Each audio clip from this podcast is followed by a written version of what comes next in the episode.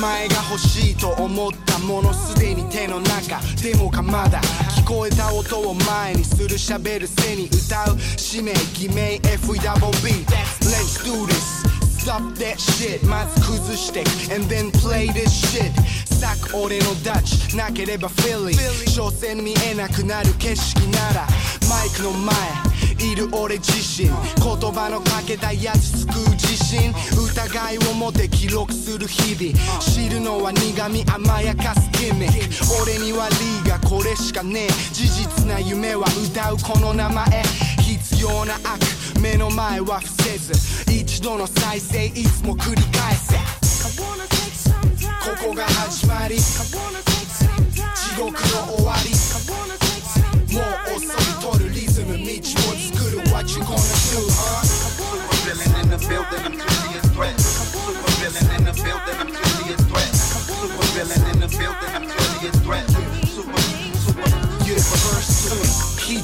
なのはマニー何で食う決められた空気生み出したグルーヴ走りきれ答えはノーでもうなずけば流れるたとえグズでもノーフィールキックのレース締め見上げるスカイ触れないものだとしても手につかむ選択はフリー欲を絞り切り Live forever breathe 吹き出した目の前それは霧進めない塵求めれば意味邪魔なギミック迷いは一昨日知るリリック弱さをスマックショー日々は過ぎた次は俺だ F 時は満ちた次を求める書き捨てにない味に切れ終わらない脅迫 俺じゃないスーパーヴィランここが始まり地獄の終わりもう遅い取るリズム道を作る What you gonna do, huh?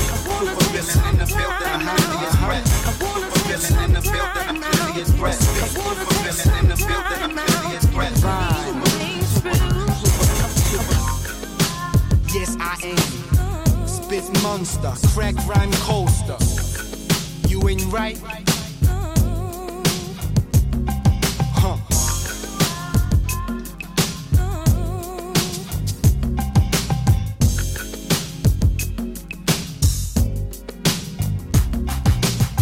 Bueno, bueno, bueno. ¿Aló? Bienvenidos a Crónica. Yo soy tu host, Kat Donahue, y estoy aquí. Es el 21 de julio, el bendito año de 2022. Y vamos a estar hablando de la cannabis en Japón hoy. Estoy súper emocionada. Empezamos el show con una canción por el artista que se llama Feb, que se llama The Season Super Villain. Um, es parte de un playlist hecho por nuestra invitada increíble, eh, que les voy a presentar en un momento, pero primero les voy a un poquito de, de contexto. Eh, la cannabis ha tenido una posición importante en Japón desde hace pues, miles de años, porque, o sea, según pinturas rupestres hecho en 300 como BC, no, ya no es BC. Bueno, 300 como antes del nacimiento de Cristo, esto. El cáñamo fue usado allí como en muchos otros lugares, como ropa y en ritos ceremoniales, aún como tela para los velos de novias en ciertos lugares en Japón. Pero después de la Segunda Guerra Mundial empezó la ocupación gringa en Japón. Y mis queridos paisanos trajeron consigo mismos la guerra contra las drogas. Entonces Japón o sea, nunca habían tenido como una historia muy destacada de fumar la marihuana, pero sí usar el cáñamo industrial. Y pues a pesar de esto hicieron ilegal eh, la marihuana en, creo que en 1946, algo así. Eh, hoy en día Japón tiene la política tal vez más severa hacia los usuarios de la marihuana que cualquier otro país prim- primermundista. O sea, solamente la posesión, posesión de la droga puede llevarte a la cárcel por cinco años.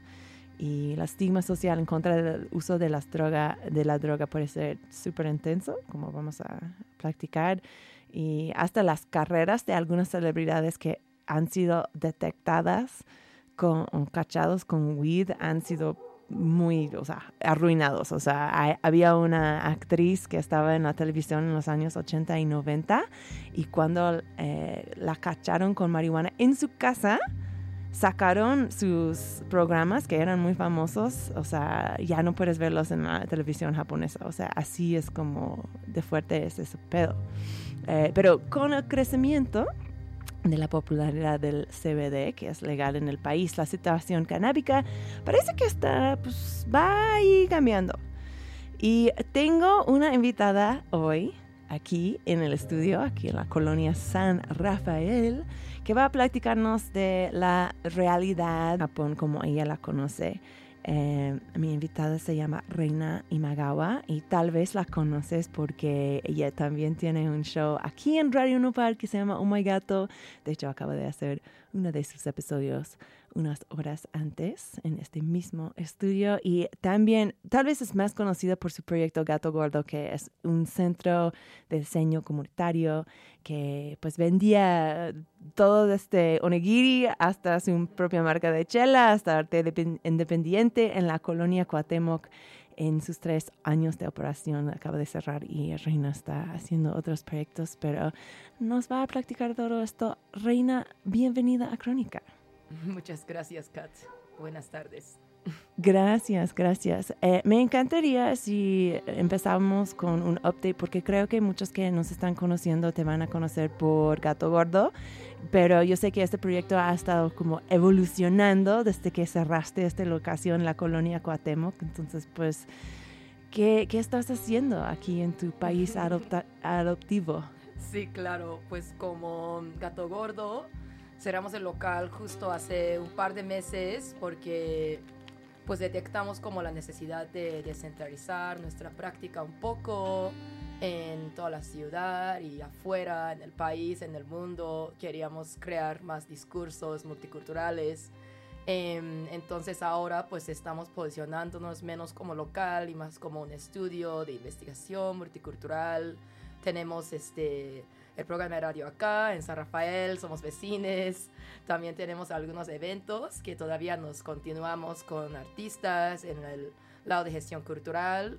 Igual estamos este, participando en apoyar a visibilizar unos espacios en la periferia de la ciudad, por ejemplo en el norte, el Gustavo Amadero, tenemos este Futurama, su centro cultural más grande de la alcaldía y tenemos la oportunidad de hacer proyectos acá. Eh, y pues seguimos, seguimos creciendo, seguimos moviendo sin compromiso y con mucha emoción. Me encanta, me encanta. Eh, gracias por, por, venir acá eh, y encontrar el tiempo en tu horario ocupado.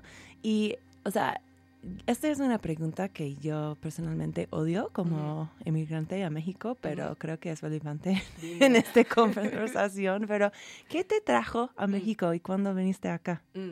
Pues siempre cuando me preguntan, les digo los tacos, ¿no? Que tampoco es una respuesta este, equivocada, pero... Súper buena Yo vine acá por la primera vez en el año de 2018, justo como cinco meses después de terremoto, ¿no? Y nos quedamos en la Condesa con un grupo de compis que pues vinieron, nosotros vinimos juntos de un programa de maestría en Los Ángeles que se dedicó a pues diseño multidisciplinario, que se tiene que ver em, trabajando, pues digo, en, en el campo, Como en el mundo real, con gente, con organizaciones y así. Entonces venimos primero con este compromiso de trabajar con UNICEF con un proyecto que no tenía nada que ver con nuestros proyectos independientes. Entonces, luego nos, nos dejó como así, como colgado y nos dijeron las profes, pues hagan lo que quieran, ¿no? Oh lo que quieran México. Entonces, yo estaba trabajando con patinadores. Qué padre. Eso era mi... Eres muy de este cultura. Sí, como de DIY, urbano y también ¿Y patinas aparte? Un poquito. Un poquito. Más bien me patiné con ellos porque si no es kind of mal pedo, ¿no? Entonces... Muy. O sea, sin conocimiento, pero con huevos, con me, me eché ganas, me eché ganas para estar este, parado en la tabla, pero sí. Muy, muy bonito, eh, muchos aprendizajes, como también vine sin hablar español, entonces acá pues tenía la oportunidad de aprender una idioma nueva y también como pues conocer una ciudad muy grande, ¿no? Como Ciudad de México, que es justo entre los Estados Unidos y Sudamérica, su posicionamiento está muy interesante, también toda la multiculturalidad que tiene DF en particular, ¿no? No, no hay ningún otro lugar en México como la Ciudad de México, entonces... Totalmente. Y creo que eres la extranjera que, que más conoce esta ciudad. Y siempre me sorprende un chingo que solo llevas tres años acá. Aparte, es psicótico que tú hablas español así después de tres años de conocer. O sea, es muy loco. O sea, este no entiendo, pero bueno. sí. También eres maestra de lenguaje, entonces pues tienes como esta facilidad. Es Si, si ustedes, eh, ah no, todavía no estás aceptando nuevos alumnos de japonés, ¿verdad? puede, sí. Ah, sí, ok. bueno, si ustedes quieren aprender japonés, especialmente de est- este eh, bella charla que vamos a tener, pues contacta a Reina. Em, ya, bueno, entonces p- por eso estás en México. Creo que eres la Ujú. persona perfecta para estar hablando pues de las diferencias entre las culturas canábicas de ahí y acá, porque eres también pues una pacheca. Y una gata pacheca, Ya. orgullosamente. Ya. ¿Y, y qué fue qué fue tu primera memoria de la weed? Aunque no fue, o sea, no tiene que ser la primera vez que lo consumiste, pero fue, ¿cuándo fue la primera vez que topaste que había una droga que se llama marihuana? Pues justo hemos hablado un poco, ¿no? De la terminología de weed en japonés, ¿no? ¿Qué palabra vamos a usar para descubrirlo? Y pues uno es marifana, que es como marihuana, pero fonetizada en la manera japonés. Y otro es taima, que escribe como, pues, cáñamo grande. No sé por qué viene la palabra de grande allá, pero como... y puedes ver Ujú. la- el carácter para Taima en el volante de este Sí, episodio, justo, queridos justo. escuchas. Taima. Y esta palabra, pues no sé, ya como suena intimidante, ¿no? Como Taima. Es like, oh my gatito, like, ¿qué es esto? no? Suena como tan friendly, ¿no? Como suena como like, peligrosación.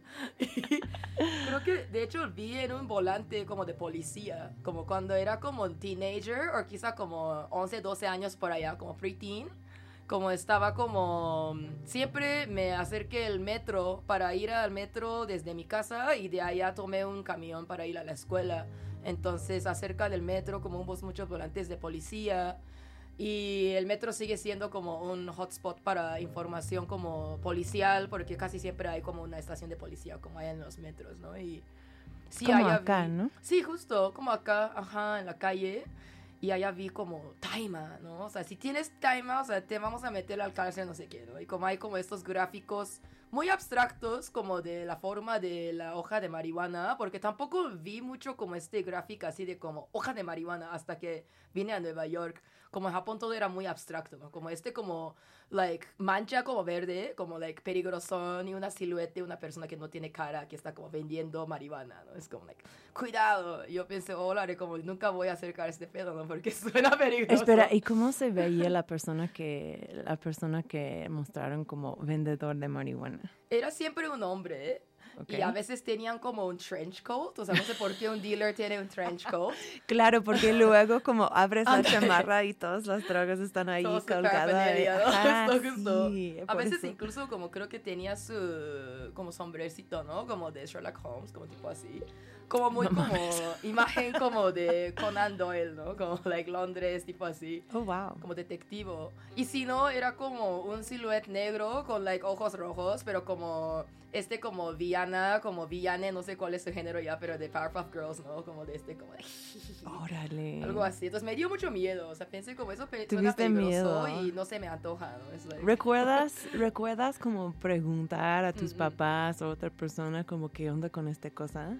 Sí quería, pero como también creo que reconozco que crecí en un ambiente como bastante vainilla, como no era barrio ni nada, era como, tampoco era como super ¿Dónde creciste tú? Yo crecí en Tokio y yo fui a, em, porque yo fui a la primaria en Nueva York y allá como me tocó más como este cosa de drogas y así, pero era como muy joven y yo no vivía dentro de estos barrios que tenía problemas con drogas, por ejemplo, yo vivía en un barrio, eh, de hecho si ves como el mapa de eh, la porcentaje de como la gente que van a cárcel, o sea, mi zona era como súper blanco, ¿no? Era como like blanquísimo, como medio Bueno, clase. los blancos tenemos nuestros propios problemas con nuestras propias sustancias elegidas, Sí, ¿no? eso es cierto. o sea, la- Eso es la- cierto. las blancas de Nueva York, yo estoy súper segura, les encanta, por ejemplo, la cocaína y cosas así. Sí, totalmente. Pero bueno, en la privacidad de nuestras casas. Sí, justamente, sí, no como tanto en la calle, ¿no? Como de diseño urbano y así. Y pues regresando a Japón me metieron como en la escuela para estudiantes como internacionales, entonces ya, ya como, ajá, siempre creo que hubo como una resistencia hacia como aceptar cosas que tal vez están aceptando, aceptadas en el extranjero, que no se debe ser aceptadas en Japón, ¿no? Como ya hubo como este tipo de estigma como desde niña, como de, ah, si voy a, por ejemplo, como hablar de estas cosas que ellos no saben, como me van a marginalizar incluso más en la escuela. Entonces también hubo este otra etapa tal vez como social que ya me dio un poco resistencia como a charlar con mis amigas sobre estos temas. Igual como temas como el sexo, ¿no? Por ejemplo, como era súper como en Japón, ¿no? Es no, así como de no hablas mucho con tus amigas sobre sexo, sino hablas como de karaoke y no sé, como like juegos, ¿no? Entonces, mm, acuerdo como que tenía que hacer una investigación sobre yakuzas cuando tenía 14 años en una clase y mis papás me... ¿Te obligaron a investigar Ajá. las, la- Ajá, yacuzas a hubo 14 una- años? Hubo un maestro kind of like excéntrico y nos Un dijo, poquito. ándale, like, vamos al internet y buscar cosas sobre was like, bueno, o sea, como suena interesante. Y ahí justo mis papás como se sacaban súper de pedo y me dijo, ¿qué estás investigando en el internet? ¿No? Y como tenía una muy mala experiencia con ellos en ese momento. Me imagino. Entonces luego creo que como ya cuando estaba más interesada, por ejemplo, me empecé a como consumir alcohol, como en mis teenage years y tabaco y así. Pero tampoco como hubo visibilidad de drogas como más fuertes, digo, como en mi percepción de entonces, ¿no? Como la marihuana, también hubo otras drogas, ¿no? Que se ven en los mismos volantes, ¿no? De la cocaína y el meth y no sé qué, todas esas como drogas malas, ¿no? Sí, y esta, eh, estuvimos platicando antes del show, pero cuando yo estaba investigando este episodio, me encontré con un hecho súper que me sorprendió mucho, que es que Japón es el único país en el mundo donde la gente autorreportan, o sea, que, que ellos dicen, obviamente este es como, o sea, bueno, este es sujeto a, a- a- a la honestidad de la gente, ¿no? Pero eh, hay- es- Japón es el único lugar en el mundo donde hay más personas que dicen que usan meth, meta- eh, metanfetamina, que la cannabis. Dirías que, y, y creo que hay muchas razones para esto, ¿no? O sea, tal vez pues el meth está más aceptado porque es un upper y pues los uppers son más amenables al capitalismo. Eh, también este artículo en que leí estaba, estaba hablando de la historia de las Ujú. metanfetaminas en, en Japón que eran traído al país por eh, las tropas estadounidenses en esta misma ocupación en que pusieron en legal la marihuana, estaban pues introduciendo la gente al, al metanfetamina. Pero dirías que, o sea, comparando el perfil de esas dos drogas en, en. Japón, dirías que uno es más aceptado que el otro, o sea, ¿qué es el diferente perfil del metanfetamina y cannabis ahí? Mm, Pues metanfetamina en japonés se llama kakusei, que significa una sustancia para despertarse. Ok. Entonces, desde los principios creo que como ya hay como menos estigma, quizá en- incluso en el nombre. Es como un café, que ajá, suena No, es like, oh shit, like, ¿qué es esto? Es like, marihuana, es like, oh shit, eso es súper malo. Entonces, creo que como el kakusei, o- aunque su, su aceptación social no era como así como de, ah, qué chido, ¿no? O sea, como esto está chido, pero creo que sí, ya como es más claro, por ejemplo, para qué usa, ¿no? Desde el nombre. O sea, Taima como no está tan claro para qué usas, ¿no? Es como una hierba como misteriosa que te puede como poner high, pero tampoco como está muy transparente entonces como sus efectos o su uso, ¿no? Cómo usarlo, incluso cómo conseguirlo. Y el Kakusei por su nombre pues ya nos permite un poco imaginar entonces, ah, ok, eso tal vez puede usar en las fiestas o eso tal vez usan como, no sé, como...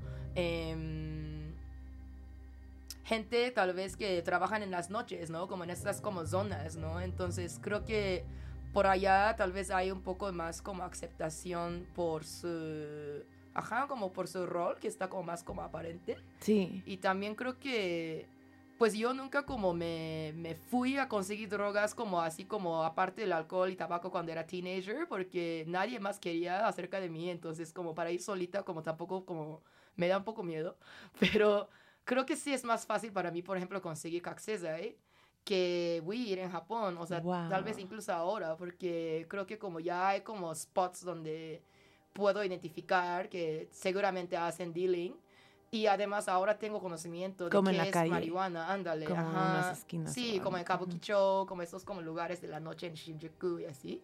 Em, pero sí, antes, o sea, tampoco sabía cómo se ve la marihuana, entonces para ir a buscarlo, tal vez me van a vender como pura chingadera y tampoco voy a saber. ¿no? Ya. ok, pues vamos a, vamos a hablar un poquito más sobre cómo es que aprendiste cómo se ve la marihuana, pero primero quiero tomar un, un break musical. Tú armaste un playlist que me encanta para este episodio de hip hop eh, canábico japonés. El primer canción con cual empezamos el show era Feb, eh, The Season, Super Villain. Eh, cuéntanos un poquito de esta rola. Sí, o sea, cuando me consumí marihuana por la primera vez en Japón, justo mi compa le gustó mucho esta música de Feb, ¿no? Entonces, creo que tengo muchos recuerdos sobre esto. Y también Feb, pues, usa marihuana en sus music videos, como hay mucha referencia, pero muy como así como... mm, sí, como no tan como codificado, ¿no? Es más como su lifestyle, entonces me gusta su actitud.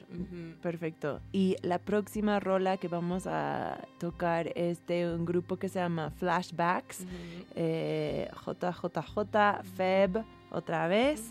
As Young Mason and Kid Fresino. Cuéntame de esta canción. Sí, o sea, ellos tenían este grupo que se llamaban Flashback como hace años y justo el Feb se murió creo que en 2018 y ahorita este, no sé cómo se llama, Triple J y Kid Fresino, o sea, ellos son como los top rappers en Japón, ¿no? Ok, pero esta canción es de Ujú. 2014, entonces pues un poquito... sí, un Flashbacks poquito es un flashback. Sí, es un flashback. Va, pues escuchamos esto y regresamos con más crónica.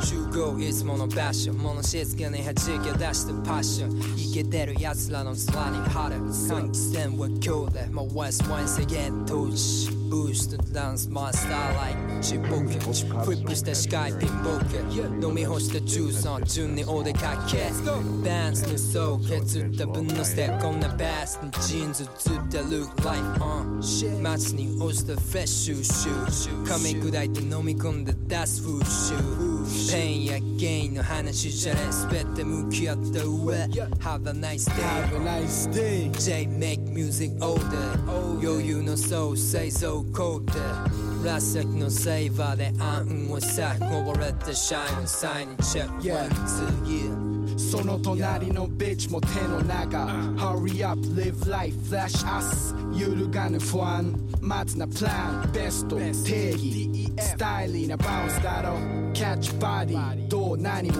ザインキャンディークッシュストーンサスクルックス俺言葉借り駆使するワールド明日は明日に戻りこれでフリーダムゼロはなしのわけなしのトーク。チェを巻くバンブー去るジェットコースター。何も話してないまだ。宝背な高く止まるだけのバカのバカ。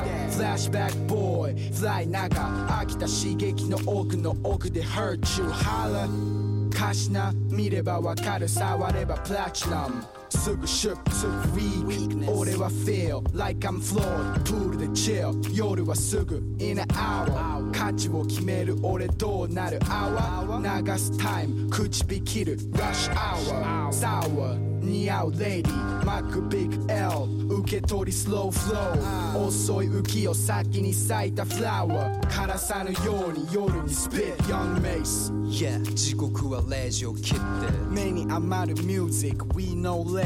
Uh, speak silent, flash, we are science. うるさいからラボ理科の実験ん全て口論じゃ生きて。全てを知ったフリーでただフリップで。Shut down, 覚悟の上、俺らの言語、peep our language. Flashback boys, fresh out. JJJ, young mates, fresh out now. Yeah, catch was a gas cut music make. Nash was the naked na air feel. Main gun one, main gun two, maintain three. Tateru naka yubi ain't ready. You ain't ready. Uh, You're ready. Spit that shit. Spoken the life science. Go sign. That in my throat to the like sign. To that it's kind of melody. 기가 이동시 아스니와 바스레치 마음 노사 이미. 직쇼 약소야 데모 shit. oh no. 한마루 미소 알때 수배 last battle. Ah. 야르키 take start like a togashi. Ah, Slash. Ah. Let's go, bitch. You know the rule. Remember that? Yeah.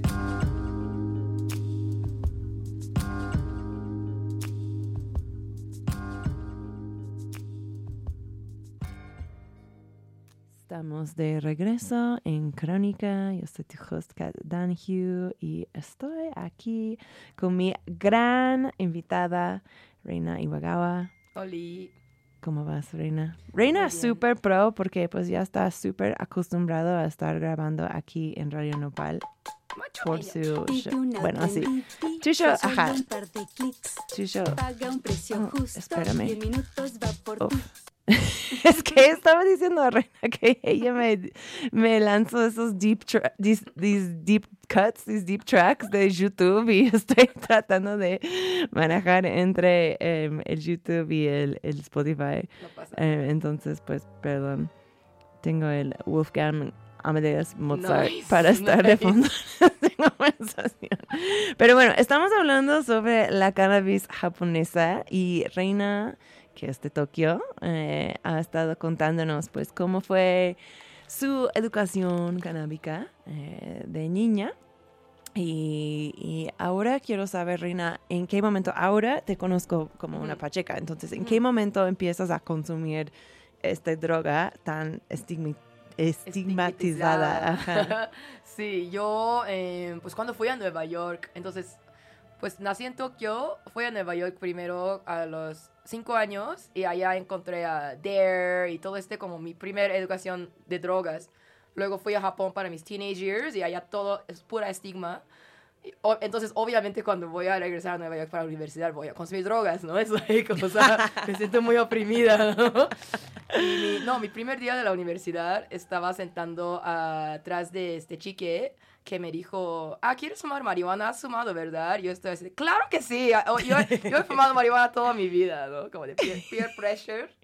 Y ahí fumé la marihuana y acuerdo ¿Tuviste miedo? No, pero como acuerdo que estaba haciendo algo muy mal, como por toda la estagnación que se llevó, ¿no? A este momento pensé, like, wow, like, mi familia me va a castigar, like, si me muero acá después de tomar ese toque. Y nada mal pasó, o sea, la neta como me pasé bastante bien, ¿no? Entonces, luego ¿En dónde fumaste? En el dormitorio de University. Wow. Y usaste como uno, porque es como Mm, medio mm, estricto en los dormitorios. ¿Usaste algo para echar el humo o Era algo así? como uno de estos primeros vapes que se ven como walkie-talkies, Oh, ¿acuerdas este wow. madre? Ujú. que te pongas como el weed como al ladito y luego se caliente dentro y como este popote de, de goma, ¿no? Pues realmente los primeros vapes Mm. eran cosas enormes que se ujú. sentían los volcanos. Ah, sí, Los volcanes, mi papá tenía uno, era como, o sea, justo estaba como formado como un volcán y Órale. lo llenaste, eh, había como bolsas de plástico súper largo que llenaste con el humo, sí, sí, sí. Entonces ese fue como Vapes Ah, qué 2.1, interesante. que puedes como, como más Mm. portátil, sí. Sí, yo consumí eso y luego me fui a hanguear con un amigo que era muy pacheco y este güey siempre también usó el mismo walkie-talkie.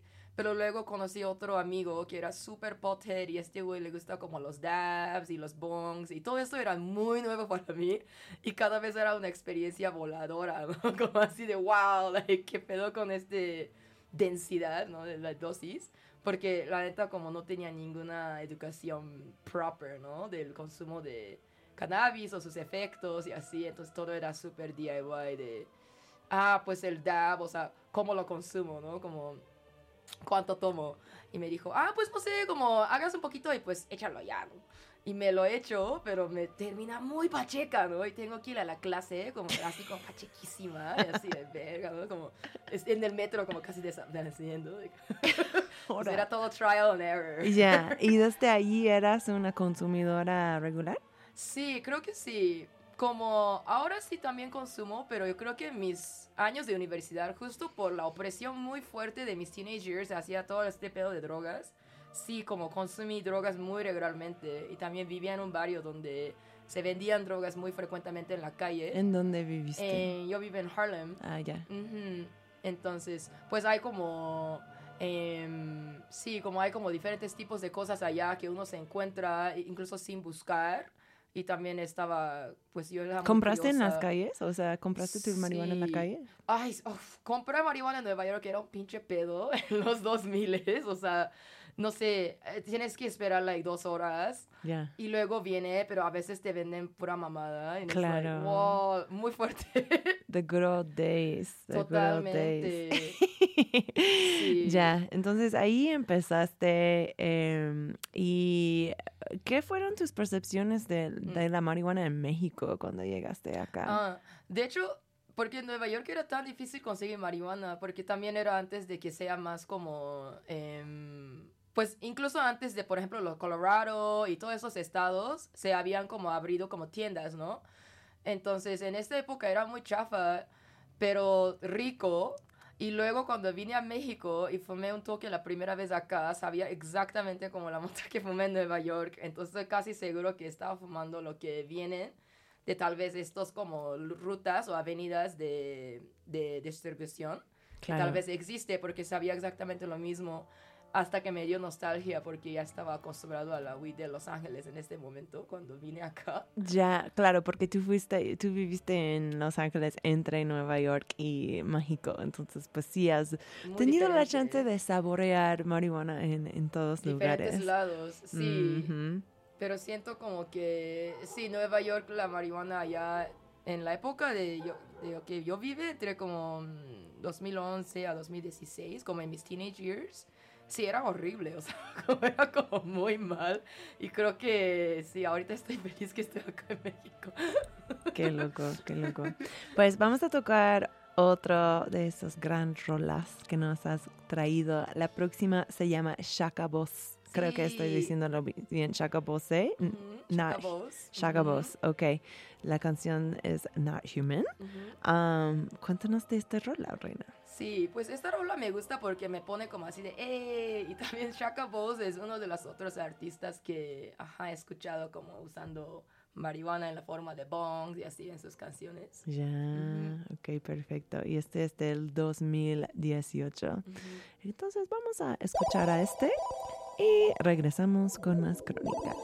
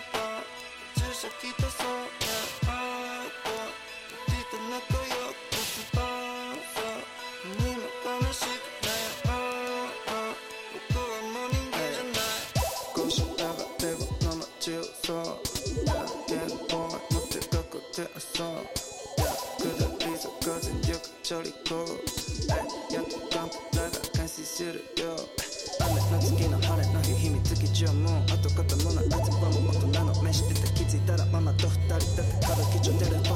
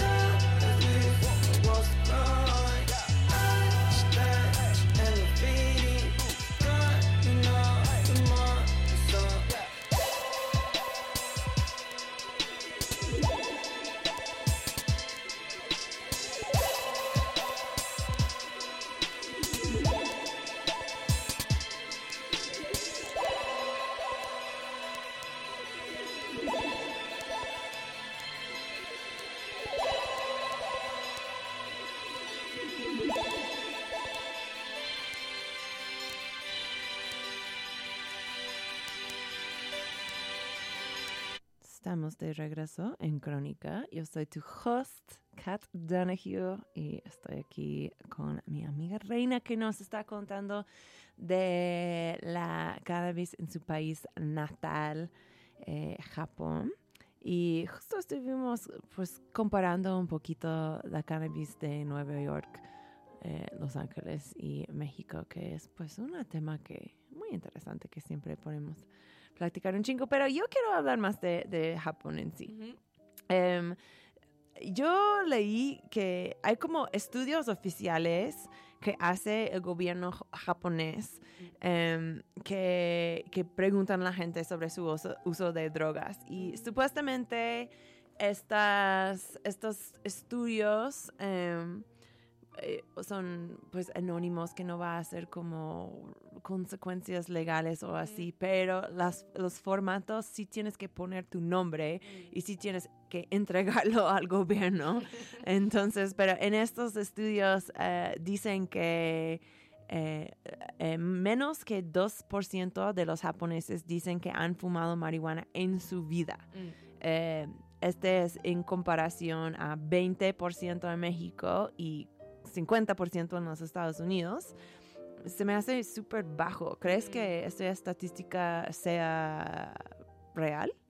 Mm, no sé, o sea, creo que como, mm, o sea, por ejemplo, el público pacheco en Japón, si ellos interesan llenar este survey del gobierno, como creo que ya como tal vez es más anarquía, ¿no? Como su actitud desde los principios de consumir marihuana en un, en un país donde está tan estigmatizado, entonces no sé si se refleja tal vez como la población real, como tal vez como el research method es demasiado institucional o tal vez su tono es, no sé, como no tan confiable, maybe. Claro, Porque creo que sí, definitivamente más gente fuma, aunque creo que em, es menos visible y también por, por las este, penalties, ¿no? Que, que causa de, pues, tener mota o si estás consumiendo, te van a como decir, ah, pues tienes, ¿no? Entonces Claro. creo que es muy underground, tal vez. Incluso escuché que si alguien, por ejemplo, piensa que tienen una- un uso problemático de una droga y lo dicen a su doctor, ujú. es muy normal que este doctor les reporte a la policía. Mm, No sé si has topado con este tipo de No sé, pero en otro lado, por ejemplo, no hay muchos like rehab centers en Yeah. Japón, entonces creo que la drogadicción es un tema pues que tampoco está muy visible, ¿no? Si es- eres una drogadicto es like ya echaste la mierda a la vida. Este Pues tipo de sí. imagen muy regañoña. Sí, o sea, y que los centros de rehabilitación que sí hay están súper secretos, como Yo están sí. sin letreros, como en Ajá. barrios residenciales, que no, ¿sabes? De esas cosas. Ujú, y, ¿qué te iba a decir? Dime. Um, um, ah, ya, ok. Entonces, tú empezaste a fumar en el extranjero. Pero en algún momento, pues hay que visitar a la familia, a los amigos y así. Y según mi entendimiento, en algún momento tú llegaste a, a- a consumir mota en, en Japón, después de estar afuera de tu país para mucho tiempo. Cuéntanos de esa experiencia. Sí, em, pues tenía este amigo skater, porque ya estaba trabajando con skaters en Los Ángeles y en México. Entonces, cuando me fui a Japón la vez pasada, que era como hace cinco años, me pensé, bueno, como estaría chido compartir y a ver qué parece, ¿no? Porque yo estaba muy verde sobre el conocimiento de mota en Japón y sigo siendo bastante verde. De hecho, es como todavía no he topado una comida así tal. Es un término medio irónica, ¿no? Sí, total, justamente. Súper verde. sí, o sea, eh, en este tiempo estaba viviendo en Los Ángeles y el amigo sacó mucho el pedo con la calidad de mota. Creo que como eh, lo que yo estaba consumiendo tampoco era muy caro, o sea, era como maybe 500 varos por un eighth. Que allá en LA, o sea, es como kind of low end, o sea, no es como top shelf ni nada, o sea, es como cualquier weed, ¿no? O sea, no es como lo peor, pero no es como tan chido, ¿no? Y no, estaba como así súper impresionado, como creo que como el weed que en ese entonces este persona estaba fumando allá en Japón. No sé de dónde consigue, pero lo que me contó era así como de consigue de un güey que es un ruco que él vende eh, mota a los skaters y otras personas y a veces fuman juntos, no sé qué. pero la mota no estaba tan chida, ¿no? Como el güey, como estaba muy impresionado con la calidad de este mota, pues super average, que, ¿no? Como es de Los Ángeles. Y luego, eh, que estábamos fumando en su depa, que es uno de los depas muy clásicos de Japón, que es como fucking like dos metros por dos metros, toda la depa, ¿no? Es like súper chiquito.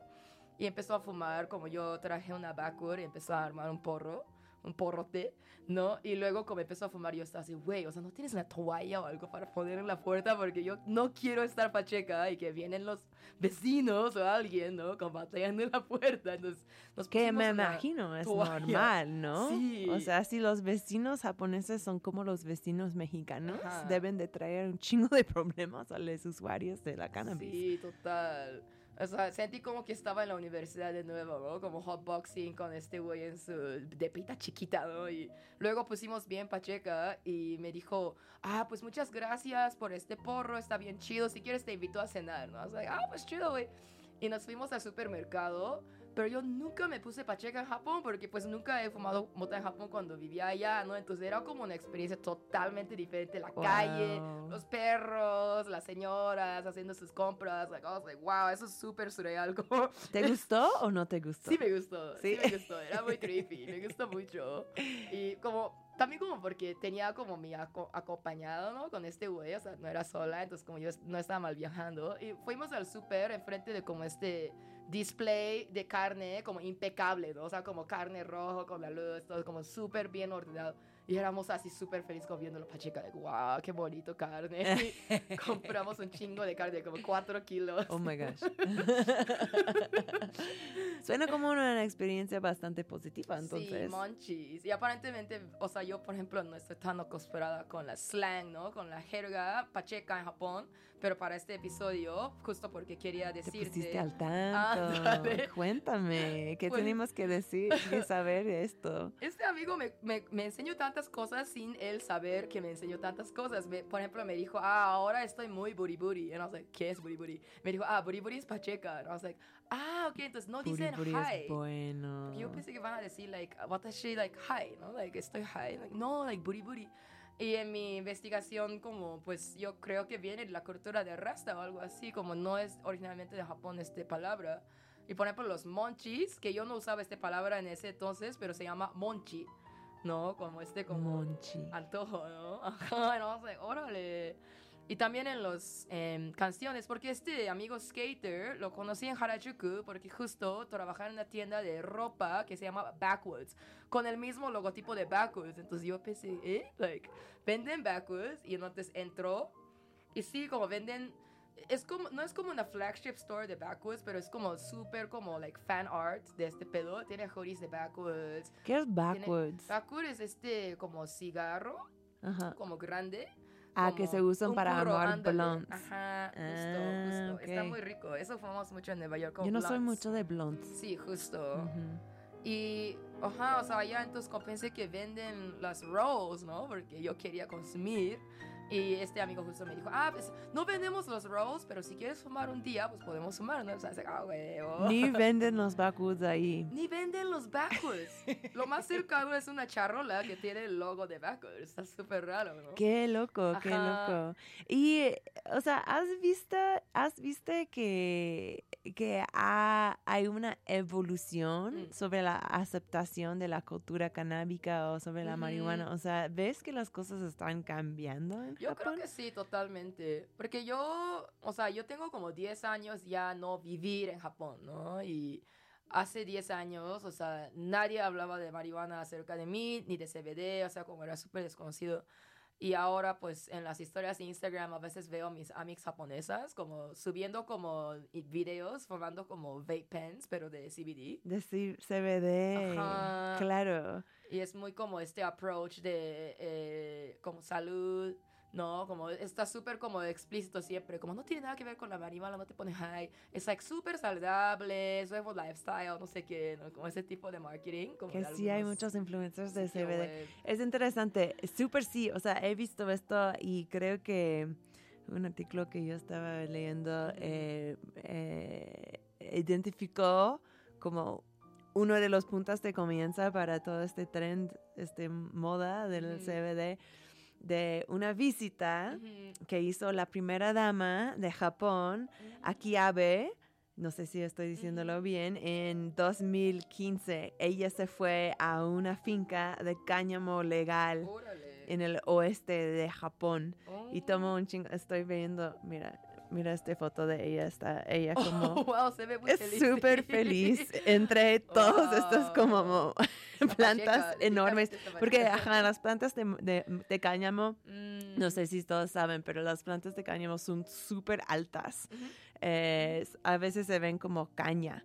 ¿no? Porque eh, es realmente el tallo. Para que, o sea, están creciendo los para el tallo, eso es lo que utilizan en el cáñamo industrial. Pero bueno, ella se fue allí y la gente se asustaron. Fue como, oh my God, está en la marihuana. Y fue como, no, de hecho, esas plantas y esta finca es una operación totalmente legal. Y hoy en día eh, hay, hay, hay hasta tiendas de CBD, ¿no?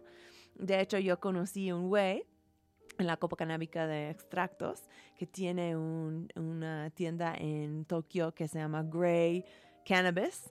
Eh, también es un artista de tatuaje, creo que como las diferentes los subculturas van mano en mano, ¿no? Como el tatuaje, el hip hop, la cannabis y todo esto. Entonces tienen como toda un una escena, como tú dices, de gente vaporizando el CBD en las antros de, de reggae, en los antros de hip hop, o sea, sí, como una, una gran, este, este sí es un cambio, porque aunque no tiene el THC, yo creo que este tipo de visual sí hace algo para combatir el estigma en contra la marihuana en general. Totalmente. ¿No? Sí, sí, sí. ¿Qué te gustaría ver tú eh, con la cannabis en tu país? O sea, Mm. ¿qué, qué querías ver en Japón? O sea, porque tú siempre hablas de cuando eras viejita, quieres estar allí Sí. en Japón, regresada con tu Ikagawa, como haciendo tus snacks para los vecinos y así. Sí. ¿Qué, o sea, qué te gustaría ver eh, con la, la marihuana japonesa en este momento? Sí, o sea, por ejemplo, Japón es de estos países donde tiene una población súper grande de gente mayor, ¿no? Es como una pirámide, pero como inverso, porque nadie está teniendo niñez. Entonces, ajá, como los efectos, ¿no? Relajantes de marihuana o de CBD, lo que sea, lo que la gente quiere, ¿no? Pero yo creo que como puede ser una industria, por ejemplo, que tiene que ver con el cuidado, con la sanación, con socialmente como abriendo más oportunidades para que esta gente que a veces, por ejemplo, están muy isolados, ¿no? Conviven sola, no quiere, no tiene con mucho cuidado social allá, entonces creo que es una población ya que puede servir bastante bien, o sea, ellos tienen necesidades reales para sentir bien, ¿no? Y pues también Japón es un país que sufre mucho con, por ejemplo, suicidio, ¿no? Porque si consideramos que los centros de rehabilitaciones para drogas son pocas, o sea, imagínate como terapia, ¿no? Como estos como necesidades muy básicas que tenemos bastante cubiertos en ciudades de primer mundista, o sea, allá es como súper básico, ¿no? o sea, no hay muchas opciones. Entonces creo que para como autorrecetarte, para como combatir un poco este estigma y buscar como beneficio dentro, entonces, igual como si sea siendo como ilegal por ahora, creo que por mínimo tal vez hay tiene que ver como un espíritu de experimentación, ¿no? En lado de gente, como no esperando para que sea legal y todo chido, luz verde, luz verde. Ah, ya podemos cruzar la calle, ¿no? Pero también como pues experimentar un poco, creo que no sería mal. Este curiosidad. Claro. Hay como exponentes de la cannabis, o sea, hemos hablado un poquito de los raperos, pero hay otros exponentes de cannabis en Japón, aparte de, que- de la primera dama de... como spokesperson, ¿no? Lo que, de lo que yo conozco, no, pero según como lo del CBD, pues es un mercado que según va a ser muy grande en Japón, porque ya hay todo allá, ¿no? De salud, de belleza, de, de medicina y todo. Entonces creo que más bien en esta industria más, más clean image, sí, como yo creo que ya debería tener como varias celebrities, ¿no? Que están Ya. como adornando. De hecho, yo, yo leí de una que era esta actriz que estaba citando al principio, Saya Ta-. Takagi. Ujú. ¿Tú sabes quién es ella? Ah, pues al, al parecer estaba en un chingo de series como de detectivos. a uno, uno que se llama Aibo. Aibo. Aibo, sí. Aibo. Ah, ok, sí, Ok, ya lo ubico. Ok, Ujú. ella fue la que la cacharon con la marihuana en su casa. Ah, yo no sabía eso. Entonces ya no puedes ver Aibo en la televisión, o sea, ya no Ah, puedes ver los Ah, qué retransmisiones en la. Ajá, y supuestamente Mm. ella ahora em, está como entrando en este, en este espacio de ser como un exponente para la cannabis y hablar de pues, los beneficios de ello. Entonces sí, sí existen. Totalmente. Pues qué chido. Ah, pues Reina, casi casi llegamos a fin de programa. Qué rápido. Ya sé, ya sé. Muchas gracias por estar Gracias con ti. Está muy nosotros. divertido. Eh, claro que sí. am, y muchas gracias, a, como siempre, a Radio Nopal por ser la sede de estas conversaciones drogadictas. Eh, quédate aquí para iridescencia programada después del programa con el, la- el compa Horacio Warpola. Especialmente si ya estás fumado, buen, buen lugar para ustedes. Em, la, un- la última rola que tenemos, yo no sé cómo se llama porque está en los caracteres eh, japoneses. Ah, es del Hanya y la rola se llama Yachata, que significa ay me cagué. ¿Y por qué querías tocar esta rola en Crónica? Porque ah, empieza la primera escena, el güey en el coche y la poli se agarró y luego como vean sus papeles, como sus rolling papers y dicen, ¿qué es esto? Y él dice, ay, me cagué. Oh, wow. Entonces es como la versión de Because I Got High Yes. en, en Yes, Japón. yes. Ok, pues se me hace un muy buena rola para terminar este show. pues tú ya, yo- tú ya sabes perfectamente que aquí terminamos cada episodio con un buen miau. ¿Quieres miau conmigo? Sí. Ay, qué bueno. Entonces, uno, dos, tres. Miau. Yeah, yeah. Hey. チリゲドダの週末そのままポケに家出発仲間一人二人ピックアップ運転席からほら順番もう手は決して近づくなつうけど余裕でしょ今渋谷おいやべえ後ろからやっちゃったこんばんははいこんばんは車内は一気に温暖化危ないもんないよねはい入ったら最後ですとりあえず見捨て免許証ペッボトの横その辺のも君この紙何やっちゃったこれは新手のティッシュです。る意味薄型湿布ですポッケの鍵から元気なパケほら見ろよいけんだろヒヤヒヤもんこいつたち食っちゃ天国近いかも胃が痛いかもあらだらだらだらやっちゃったいけんだろヒヤヒヤもんこいつたち食っちゃ天国近いかもまだあがけるよでも終わったよやっちゃった Hey 彼女に内緒でした合コン持ち帰って。おうおうおう別れ際にまた飲もうよでも彼女いるんでしょ No no no 秋でメモった抜かりはね気づくはずがねゆかりじゃねバイト終わって帰る途中前から来る女二人がねトシ君おうゆかり買い物してたの親友とどうもゆかりの彼氏のトシですああああ秋っていうの可愛くないいや今一番会いたくない一緒なんだよね大学が開いた道が塞がらない目で俺を見るな。ねえゆかり私実は知り合いなの。そう先週。Shut the fuck up ほら見ろよいけんだろヒヤヒヤもんこいつたち食っちゃ天国近いかも。胃が痛いかも。あらららららやっちゃった。いけんだろヒヤヒヤもんこいつたち食っちゃ天国近いかも。まだあがけるよ。でも終わったよ。やっちゃった。知ら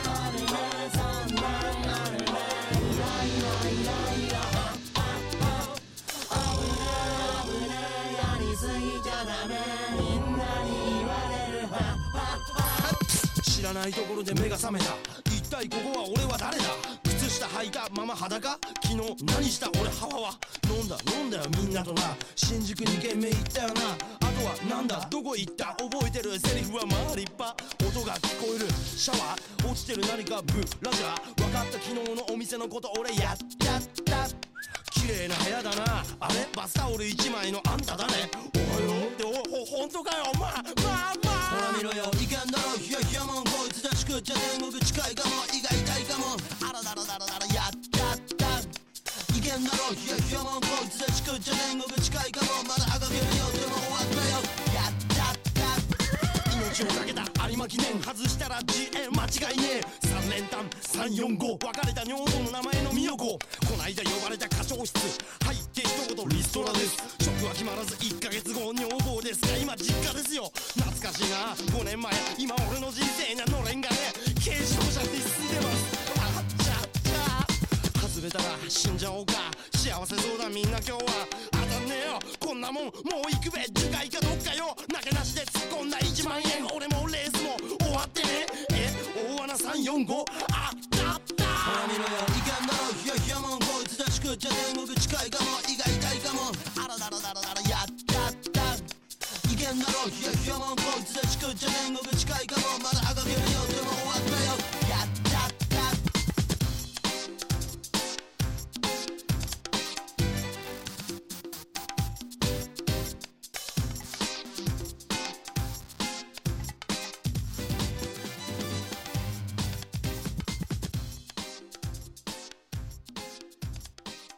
Radio Nopal.